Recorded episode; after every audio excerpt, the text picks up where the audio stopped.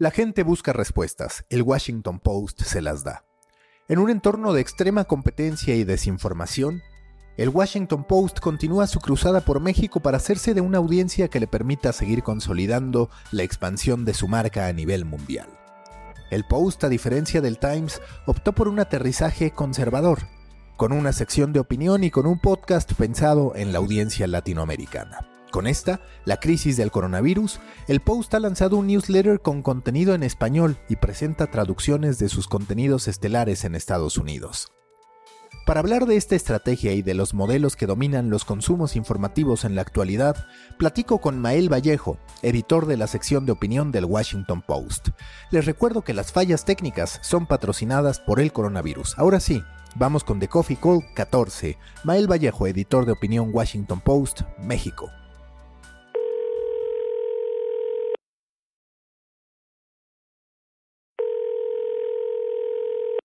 De Coffee Call con Mael Vallejo, quien es editor de la opinión en español del Washington Post.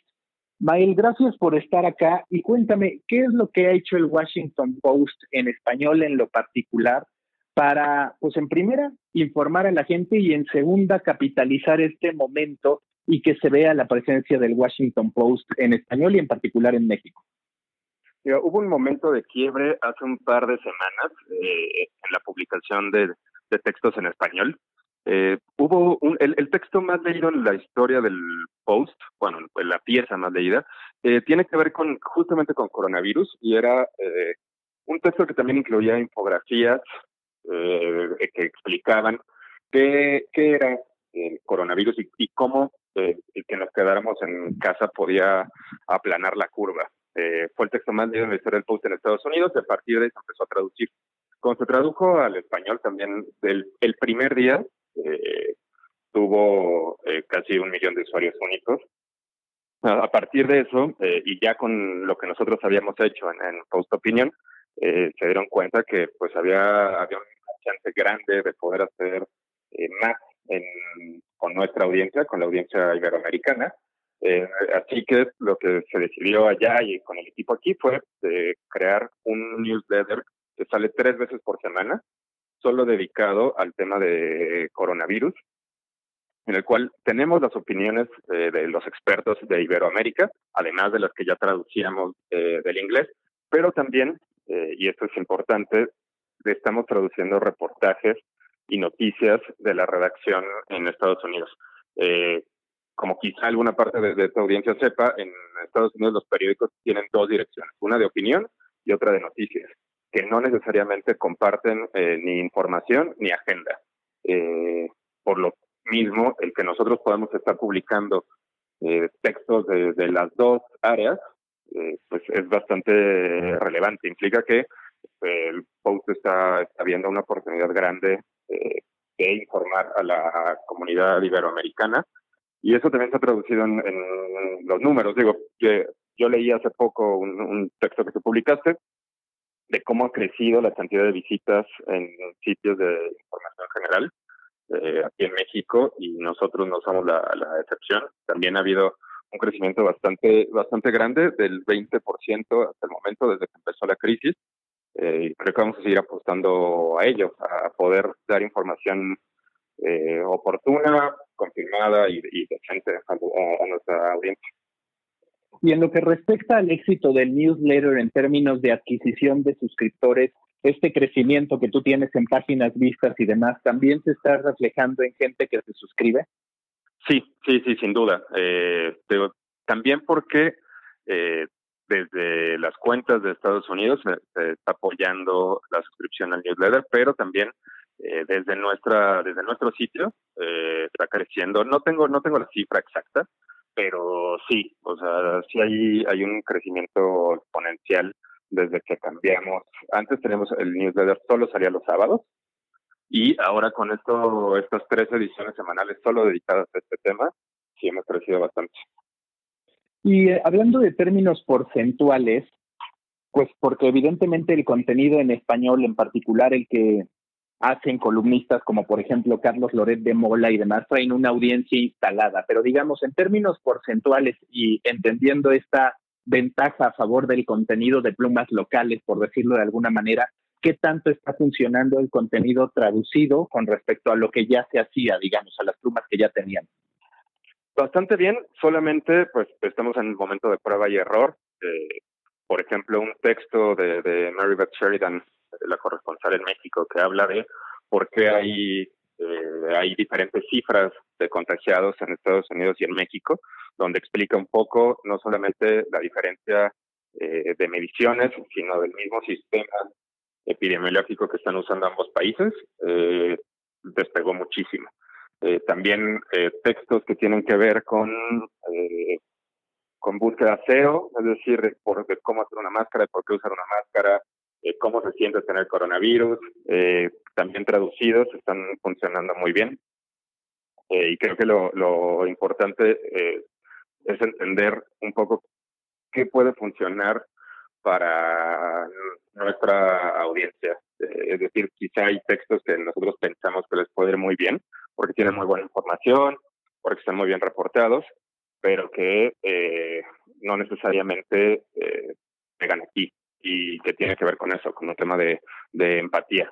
Y, y creo que también estamos en un momento en donde hay tanta tanta información respecto al tema que a menos que publiques algo absolutamente relevante eh, o, como bien dices, que, sean los mismos autores quienes traigan ya una fuerza importante de, de y de audiencia, pues va a ser, es muy complicado colocar. Con esto, entonces, lo que yo interpreto, y a ver si estás de acuerdo, es que la información en sí se está yendo a un tercer plano, salvo cuando se produce. Es decir, pues la conferencia diaria de Gatel presenta ese número, pero es algo que vive muy poco. Lo que está por encima es la opinión y por otro lado el periodismo explicativo. Me parece que esos dos son quizás los pilares que están dominando hoy el consumo en medios, sobre todo de información general. Sí, y creo que creo que hay una hay una eh, un hueco que, que necesitamos llenar eh, como periodistas y como medios, es justamente eso, explicarle a la gente qué es lo que está pasando. Eh, es decir, todos podemos hacer la nota de cuántos casos hay hoy, cuántos hay mañana, eh, pero eso qué significa, ¿no? Este, ¿Qué implica que entremos a, eh, a, una fase o a otra fase?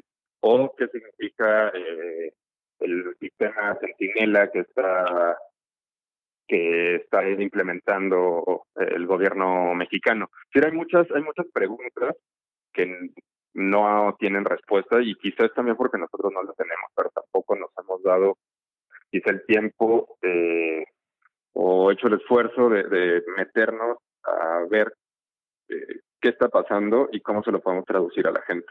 En, en nuestro caso, pero tampoco es que tengamos una, una audiencia eh, multitudinaria, pero pues esos son los temas que nos han funcionado, los, que les explican a la gente eh, cosas y los que ponen también eh, cierta cierta opinión eh, que, que también eh, explica algo de lo que está sucediendo. ¿Qué tan complejo ha sido para ti para el equipo del Post Opinión el construir la identidad editorial del Washington Post en México, entendiendo en primera que no tienen una operación diaria en términos de publicación de contenido y en segunda que vivimos un momento pues de bastante polarización en la que por ejemplo ustedes tienen a un Loret de Mola que habitualmente es crítico del gobierno tienen a un León Krause que suele ir por la misma línea. Es decir, ¿cómo han tomado la decisión de la postura o eso se lo dejan a los columnistas, pero cuidando ustedes el que, el que no se diga necesariamente son anti López Obrador o pro López Obrador? No, creo que lo, lo, bueno de, de, estar en un medio eh, que no depende ni tantito eh, de ingresos eh, respecto a publicidad gubernamental es que no hay una línea de ningún lado. Es decir, ni desde el Post, o sea, desde Washington no nos dicen ni nos han dicho nunca eh, qué tenemos o no que publicar. Y aquí tampoco tenemos presión alguna de que sí o que no. Eh, y por a partir de eso, de todas formas, eh, nosotros siempre hemos buscado tener eh, tanto periodistas muy críticos como también eh, otros que, que eh, sí, ellos o la audiencia identifican como más cercanos a, a la izquierda o, o al gobierno de, México. Entonces sí, es cierto, tenemos a León Krause. Bueno, León Krause en realidad es, este, columnista de, del Washington Post en inglés. Nosotros solo lo traducimos. Eh, columnista nuestro es Carlos Loret de Mola. Eh, sin embargo, como te digo, también tenemos eh, otras plumas que se podrían identificar desde el otro espectro. entonces, no hay una línea establecida, ni nos la han dado, y nosotros lo que hemos intentado ha sido equilibrar este tema. Cuando tú analizas el cómo han consumido los mexicanos la información del post en español contra otras regiones, ¿qué es lo que platican? Es decir, ¿a qué conclusiones han llegado con el equipo del post en, en Latinoamérica respecto al modo en que la audiencia está consumiendo y si es que detectan alguna variación entre el consumo mexicano contra el consumo en otros países de Latinoamérica? Bueno, nuestra audiencia es mayoritariamente México. Eh, también por eso la, la, oficina, eh, por decirlo de alguna forma, está aquí, o sea, entendiendo que es un país con muchos millones de habitantes, con una penetración de Internet eh, un poco más alta que, que, otros países. Y por lo mismo, pues sí, eh, el, el 60% de, de nuestros lectores están aquí. Hay otra parte que está en Estados Unidos y después ya se reparte en otros países de, América Latina. Eh, sin duda, lo más significativo. Eh, la diferencia entre Estados Unidos y México es que eh, en Estados Unidos eh, pues, las redes no son tan importantes para llevar tráfico como sabemos que es en México y en el resto del continente. Creo que sería la, lo más significativo. Es impresionante el, el, número de, de, gente que llega eh, directamente al sitio o que lo, que lo consume desde buscadores para Estados Unidos. Eh, no solamente para el post, sino para muchos de, de los medios grandes de allá. Eh, cuando aquí pues seguimos dependiendo muchísimo de, de las redes sociales. Platicábamos antes de empezar a grabar cómo en estos momentos se está replicando mucha de la crisis que nosotros vivimos por ahí en 2019, sobre todo en el primer semestre y también en parte en 2018. Para ti, ¿qué de positivo se podría sacar para los medios de comunicación una vez que pase esta crisis del coronavirus? Qué pregunta tan complicada, Maca. Este, no, no, no, no sé. Yo siento que justo estamos eh, en este, en este momento eh, muy cerca de, de la caída, ¿no? Eh, habrá que ver también si eh, no solamente serán los medios los que se tengan que ajustar, sino también las marcas, ¿no? O sea, la caída de publicidad aquí en, en México ha sido brutal. Ya hemos visto eh, algunos medios que han decidido no imprimir, tanto periódicos eh, como algunas revistas que decidieron en, mayo no sacar eh, su edición impresa por la caída de, publicidad. Entonces, eh, creo que lo, lo único que, que, quedará, si es que hay algo bueno de esta, de esta crisis, que no creo que acabe pronto, eh, pues será el, ver cómo se empieza a diversificar el modelo, ¿no? Eh, ya vimos en, Europa, en Italia, en España, eh, cómo los gobiernos, eh, entendiendo la, la importancia de los medios de comunicación, han inyectado eh, millones de euros en un plan de, de, rescate para ellos. Aquí en México, pues por lo que hemos visto, estamos bastante solos, no solamente de la parte gubernamental, sino también por parte de, de las marcas. Entonces, creo que será eso, será ver eh, más allá de, de la publicidad, eh, qué otras cosas se pueden diversificar, en qué otros negocios pueden entrar o podemos entrar los medios eh, para no depender solamente de, eh, de la publicidad. No, le, no la verdad no, no le veo en este momento mucho muchas lecciones a una crisis que creo que va, va a ser bastante grande. Sí, salvo quizás por ahí la importancia en términos de uso y que para la gente tiene eh, la presencia de medios pues muy probados como ustedes, como también algunos medios nacionales de gran impacto, pero estoy de acuerdo. Hablando directamente de contenidos periodísticos que tú hayas consumido en estos tiempos, ya sean del Washington Post o no, ¿cuáles han sido los que más te han, te han impactado, los que más te han dejado una sensación de esta fue una buena historia? Creo eh, que, a nivel analítico y periodístico, sí lo que está haciendo el Times, el Post, eh, algunos textos de The Atlantic, de, New Yorker, eh, creo que creo que por ejemplo en, Europa llegó tan tan rápido este tema que no les dio tiempo de generar una una cobertura a nivel data eh, importante, sino más bien ha sido como contar las historias del desastre. Y creo que en Estados Unidos sí han tenido el tiempo de poder analizarlo eh, desde todos los aspectos, ¿no? Desde el aspecto social, eh, de salud, político, eh, es decir, explicar no solamente eh, de qué va la epidemia, sino el actuar del gobierno ante la epidemia, no solamente a partir de la opinión, sino de los datos. Eh, creo eh, esos medios, por ejemplo, que, que publica, que siempre, siempre está publicando temas de datos y ahora explica cuál, cuál fue el problema con con el no realizar tantas pruebas me parece fundamental. Me parece que los textos de The Atlantic explicando cómo eh, Trump puede llegar a perder la elección a partir del manejo de, esta crisis también han sido bastante esclarecedores.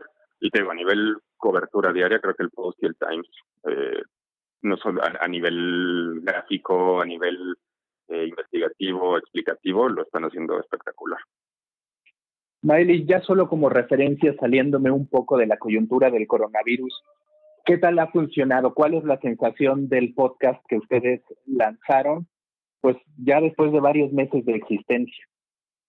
Eh, justamente lo que te comentaba al principio, que las redacciones, al menos esta, la del post y varias otras están separadas. El podcast es, eh, es una plataforma que viene desde la parte de noticias.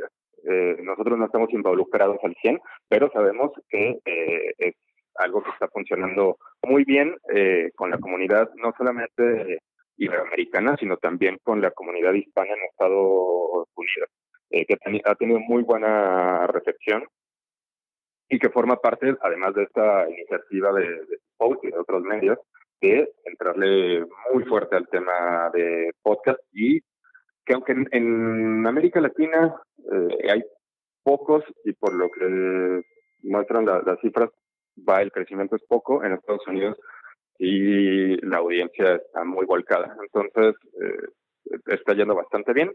No te puedo, no, no tendría cifras que darte, pero exactamente por, porque no, no estamos nosotros involucrados directamente eh, con el proyecto. Listo, Mael, pues muchísimas gracias y ojalá que la próxima vez que platiquemos sea en otra coyuntura con alguna cobertura especial que no tenga que ver con un aislamiento como el que estamos viviendo y con lamentablemente pérdidas de vidas. Ojalá sí sea. Muchas gracias,